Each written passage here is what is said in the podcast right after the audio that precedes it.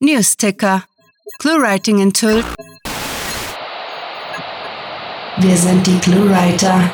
Deaktivieren Sie Ihre Schutzschilde und ergeben Sie sich. Wir werden Ihre biologischen und technologischen Charakteristika den unseren hinzufügen. Ihre Kultur wird sich anpassen und uns dienen. Widerstand ist zwecklos.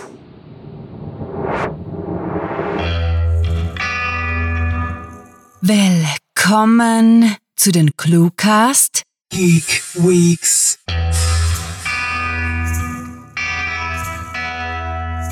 Äh, sagt mal, wo kommt ihr denn her? Die Clue-Labortrakte sind streng geheim. Sarah, du solltest doch den Wachposten nicht verlassen. So, bald ist auch die achte Staffel zu Ende und wir haben uns in den Clue-Laboren versteckt, um euch für die neunte Staffel ein neues, gentechnisch verändertes, infektiöses... Ah, halt mal! Unser Waffenprogramm ist doch geheim.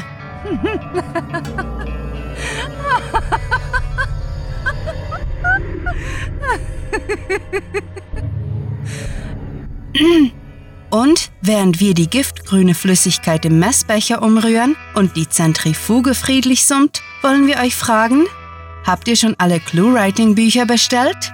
Denkt darüber nach, denn wir wünschen euch jetzt viel Spaß mit der Kurzgeschichte.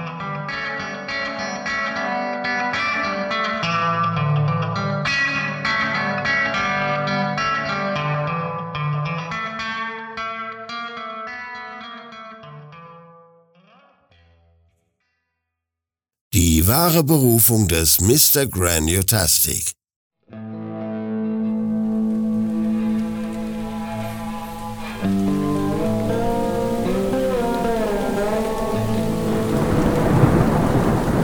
Wie das langgezogene Fauchen eines faulen Löwen grollte der Donner über Mitch Mitchells hinweg. Auf einen trüben Tag folgte ein ebenso düsterer Abend. Mond packte der hochgewachsene Mann seinen Wäschekorb, warf einen Blick in die Wolken und schlurfte vorbei an den stets verdreckten Waschräumen in Richtung seines Campers. Wenn er recht überlegte, so war nicht bloß dieser Tag sowie der dazugehörige Abend finster. Die ganzen drei Monate, die er nun schon hier auf dem Campingplatz zur Dauermiete hauste, hatte sich die Sonne in seinem Leben rar gemacht. Mit Schmitschel schielte nach links, nach rechts, nochmal nach links, ehe er die Hände vom Korb nahm und sich eine Zigarette anzündete. Das Weidengeflecht, in dem seine feuchte Wäsche lag, schwebte wenige Zentimeter vor seinem Bauch auf der Höhe des Nabels voran. Soweit war es also gekommen, sinnierte er tief durchatmend und gab dem Korb einen Schutz. Ein verwundertes Blinzeln, dann blieb er stehen, um die Delle zu betrachten, die sich unter seinem zerlumpten T-Shirt abzeichnete. In der Ferne bellte ein Hund, übertönte Mitch Mitchells resigniertes Seufzen. Er, der glorreiche Mr. Grandiotastic, war drauf und dran, zum ordinären Versager mittleren Alters zu verkommen, zu einem Typen, dessen einziger Nachlass ein liebloses Gedicht, ausgesucht von einem namenlosen Praktikanten, in den Todesanzeigen sein wird. Naja, brummte er, gab dem Wäschekorb einen weiteren Schubs mit dem Bierbauch und sah einsame Stunden auf sich zukommen.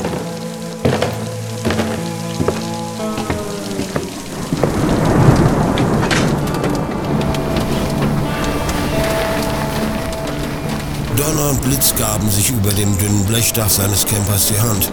Ein Ohr ins Kissen gedrückt, hörte mit Schmitschel mit dem anderen dem Hagelrhythmus zu, der ihn vom sehnlichst herbeigewünschten Schlaf abhielt. Die Nacht auf Mittwoch, den 2. März, war die letzte gewesen, die er friedlich durchgeschlummert hatte. Damals lag er in einem großzügigen Appartement in der Innenstadt, in sauberer, nach Lilien duftender Bettwäsche. So schnell kann er kommen, der Abstieg, ging es ihm nicht aus dem Kopf. Da mühte er sich lange Jahre ab, um ein Stück des Glücks zu erhaschen und schwupps lag er auf einem schmutzigen Kissen in einem improvisierten Bett in der Ecke eines winzigen Trailers auf einem versifften Campingplatz am Rande der Zivilisation. Mitch Mitchell brummte unzufrieden, schwang seine haarigen Beine unter der Decke hervor und beschloss noch eine zu rauchen, statt vergeblich auf Schlaf zu hoffen. Die Schachtel mit den Glimmstängeln gehorchte seinem Fingerzeig ohne Berührung. ebenfalls die Schranktür, an deren Innenseite mahnend der royalblaue Anzug hing. Leise klackend fiel sie zu. Mitch Mitchells Schaukelstuhl war eigentlich ein verrosteter Rollstuhl. Eine Trophäe, mochte manch einer behaupten. Das quietschende Ding hat einst einem der Schurken gehört, die Grandiopolis zuweilen in Massen erschuf. Wie in so vielen Städten glichen die Gefängnisse eher einer Ganovenschule als einer rechtschaffenen Erziehungsanstalt. Knapp über dem Boden schaukelte der fett gewordene Rächer hin und her, vor und zurück. Er war mit seinem Latein am Ende, wusste nichts mehr mit sich anzufangen, ja wusste weder ein noch aus. Hoch über seinem Haupt flackerte grünlich das Grandiotastensignal, drei Lichtkegel vereint zu einem toxisch leuchtenden Asteriskos.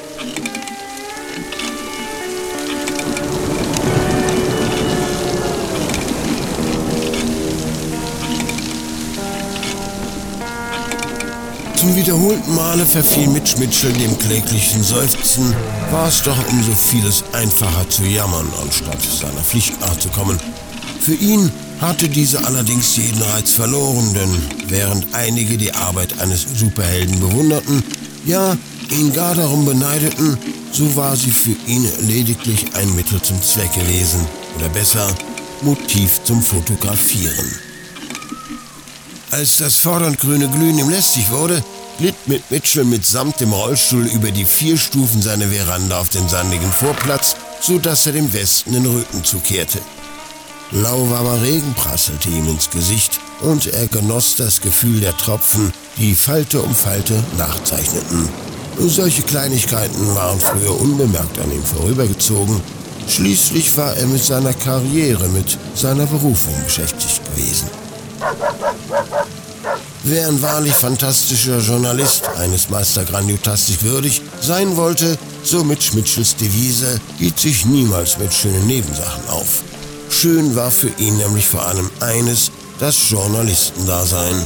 Dafür hatte er bereitwillig eine sinnlose Auseinandersetzung nach der anderen in Kauf genommen, telekinetische Schlachten gegen wahnsinnige Wissenschaftler, gierige Konzernbosse sowie entrückte Psychopathen geschlagen. All das nur, um dem Chefredakteur am nächsten Morgen, wenn die Wunden gesäubert und das Kostüm geflickt worden waren, eine brandheiße Story präsentieren zu können. Dann kam ein Bösewicht, dem er nicht gewachsen war, dessen unerbittliche Klauen seine Existenz auseinanderpflückten, als wäre sie eine Geburtstagstorte im Pausenraum der Redaktion.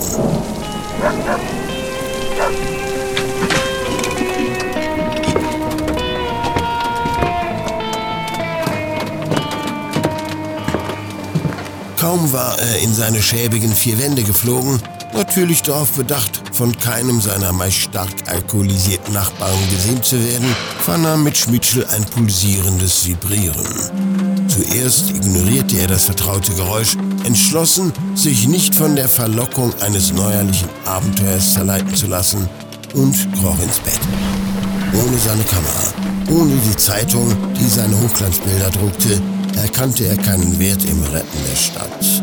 Es surrte und surrte aus einem Schrank und das dreckige Kissen war vollkommen nutzlos darin, den Störfaktor auszublenden. Ach, verflucht, knurrte Mitch Mitchell, warf die Bettdecke beiseite und riss die Schranktür mit einer fahrigen Bewegung aus den Angeln. Der royalblaue Anzug, in dessen Brusttasche noch immer der Journalistenausweis auf ihn wartete, segelte mit ihr in die Kochnische. Ich sagte, ich will meine Ruhe, wollte ins Grandiophon blaffen, entschied aber dagegen. Es war der Bürgermeister von Grandiopolis. Ausgeschlossen, dass dieser Quälgeist jemals von ihm abließ. Also wirbelte er das eigens für ihn entworfene Kommunikationsgerät hoch in die Luft, direkt durch den schmalen Spalt seines Plastikdachfensters, soweit seine telekinetischen Kräfte das erlaubten.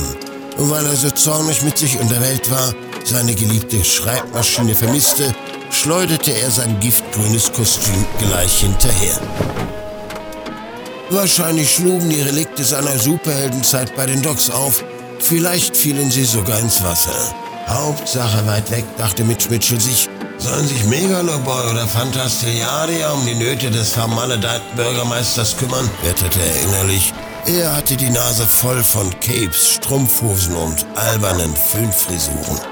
Verdammt sei das Internet, brüllte Mitch Mitchell durch die Sardinenbüchse, die nun sein Zuhause sein sollte. Ein Leben ohne Print? Da lacht ja sogar der schreckliche Professor Krächzerbund und sein Gehilfe, der fiese Dr. Fürstviel. Da, ganz plötzlich, begriff Meister Grandiutastik etwas Essentielles. Der Gedanke an Krächzerbund brachte ihn auf die richtige Fährte. Wenn du sie nicht schlagen kannst, schließe dich ihnen an, murmelte er und schoss im Bett gerade auf. Ich hab's. Ich schreibe einen Block.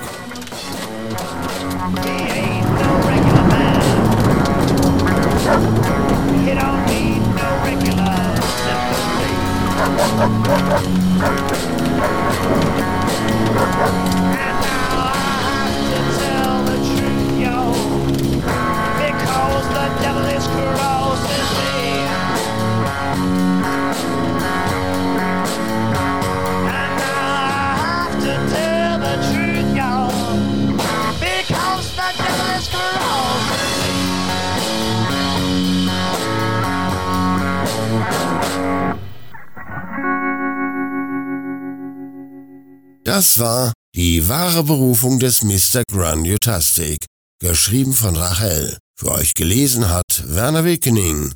Diese Kurzgeschichte spielte am vorgegebenen Setting Campingplatz und beinhaltete die Clues Wäschekorb, Hund, Kissen, Rollstuhl und Latein. So, da sind wir wieder. Die nächstwöchige Cluecast-Episode köchelt auf dem Bunsenbrenner friedlich vor sich hin und wir freuen uns schon darauf. Bis es aber soweit ist, möchten wir euch die Gelegenheit geben, unsere neueste Molekülverbindung zu genießen. Auf cluewriting.de slash Umfrage könnt ihr uns ganz gehörig eure Meinung geigen und die Zukunft des Cluecast mitbestimmen. Also nix wie los. Für alle, die eher lesende Literaturnerds sind, gibt es eine höchst ansteckende Möglichkeit, selbst etwas auf das Agar-Nährmedium in der Petrischale zu geben.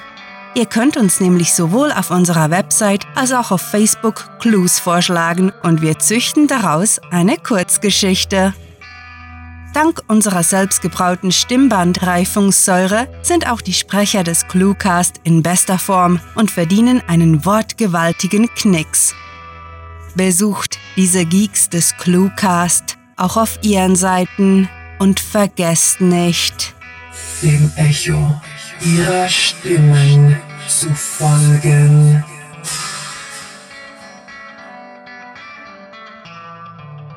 So, für heute packen wir unsere Audionährböden zusammen, stellen sie unter die Abzugshaube und gehen nach Hause. Wir sind zwar Wissenschaftler mit Passion, aber Laborequipment und Zeit sind nun leider nicht kostenlos. Deswegen laden wir euch ein, den Nationalfonds zu spielen und uns, genau, auf Patreon etwas zu spendieren. Wir würden uns freuen und... Äh, haben wir eigentlich das Gas abgedreht? Mit fantastiliardischem Dank fürs Zuhören und den besten Wünschen. Eure Klugeeks. Bis zur nächsten Staffel.